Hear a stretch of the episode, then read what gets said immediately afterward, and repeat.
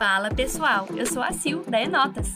Tá na hora de falar sobre as trends da semana, então sejam muito bem-vindos ao Tá nos Trends, o seu podcast para ficar por dentro das novidades que todo criador de conteúdo e empreendedor digital precisam saber. E ó, tem pesquisa, tem ferramenta nova no WhatsApp, continuação da polêmica do Twitter, então simbora conferir o que tá nos trends, que eu já te conto tudo o que rolou essa semana. A Copa do Mundo é uma excelente oportunidade para produzir conteúdo e os empreendedores digitais perceberam isso.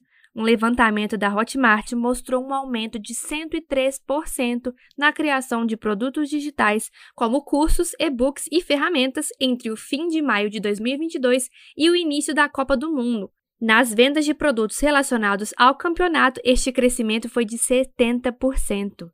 Analisando os últimos seis meses antes da Copa, o aumento das vendas dos produtos digitais é 34 vezes maior em comparação com o mesmo período da edição anterior.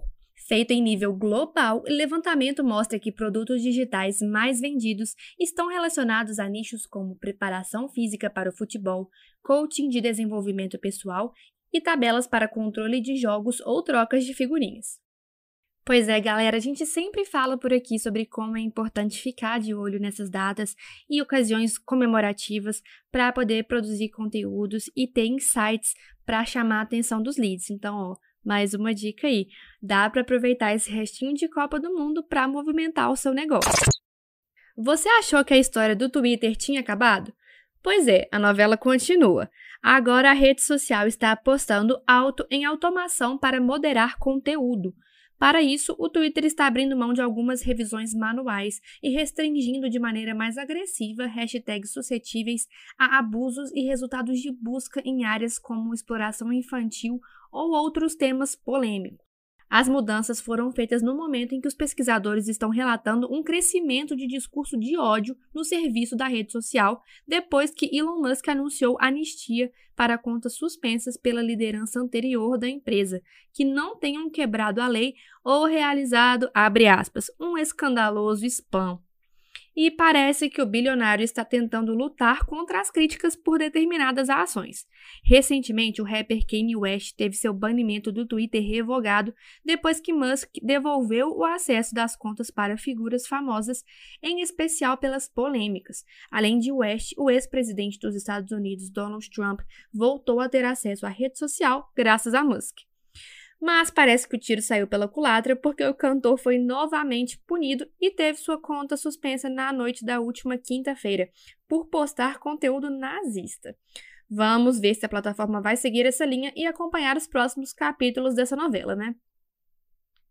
E ainda falando em Twitter, a rede social comunicou que está expandindo seu recurso de recomendações de tweets. Agora não serão apenas usuários selecionados que verão essas publicações, mas sim todos que utilizam a plataforma. Apesar do anúncio, a novidade não deixa claro a frequência com que isso irá acontecer e nem se as recomendações devem aumentar no feed dos usuários que já as viam. Eu não sei você, mas para mim no Twitter já apareciam essas publicações recomendadas de vez em quando. As sugestões personalizadas do Twitter visam garantir que todos os que estão na rede vejam o melhor conteúdo possível, o que implica em mostrar publicações além daquelas que estão no feed e que por algum motivo possam interessar o usuário. O Twitter deixa claro que todas as sugestões são mostradas apenas com base nas ações que a pessoa faz no aplicativo, o que pode estar relacionado a tweets com os quais ela interagiu, tópicos que seguiu, ou até mesmo publicações que as pessoas da sua rede gostaram bem parecido com o que acontece no Instagram hoje. E você, curtiu a novidade? O WhatsApp se tornou uma ferramenta importante para comprar e muitas vendas já são concluídas totalmente na plataforma. Você que está me escutando aí já pode até mesmo ter comprado ou vendido usando a rede social. A pesquisa Panorama Mobile Time Opinion Box de agosto desse ano revela que 64% dos brasileiros afirmam já terem feito compras pelo WhatsApp. Por isso, a companhia anunciou algumas novidades que podem ajudar a aumentar o leque de opções dos empreendedores e dos consumidores. As novidades foram anunciadas no WhatsApp Business Summit, primeira conferência de negócios da plataforma no Brasil, que foi feita recentemente em São Paulo. A novidade vai permitir aos consumidores encontrar negócios, manter conversas e fechar uma compra diretamente no WhatsApp. Mas como isso vai funcionar? O nome da ferramenta é Guia de Negócios, uma funcionalidade que permite buscar negócios de todos os tamanhos diretamente no WhatsApp, navegando por categoria ou pesquisando pelo nome da empresa.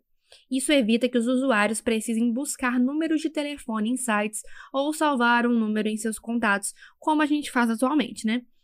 Em 2021, o WhatsApp iniciou o piloto da ferramenta na cidade de São Paulo. A partir de agora, a função será expandida para todo o Brasil, primeiro país a receber a funcionalidade no mundo.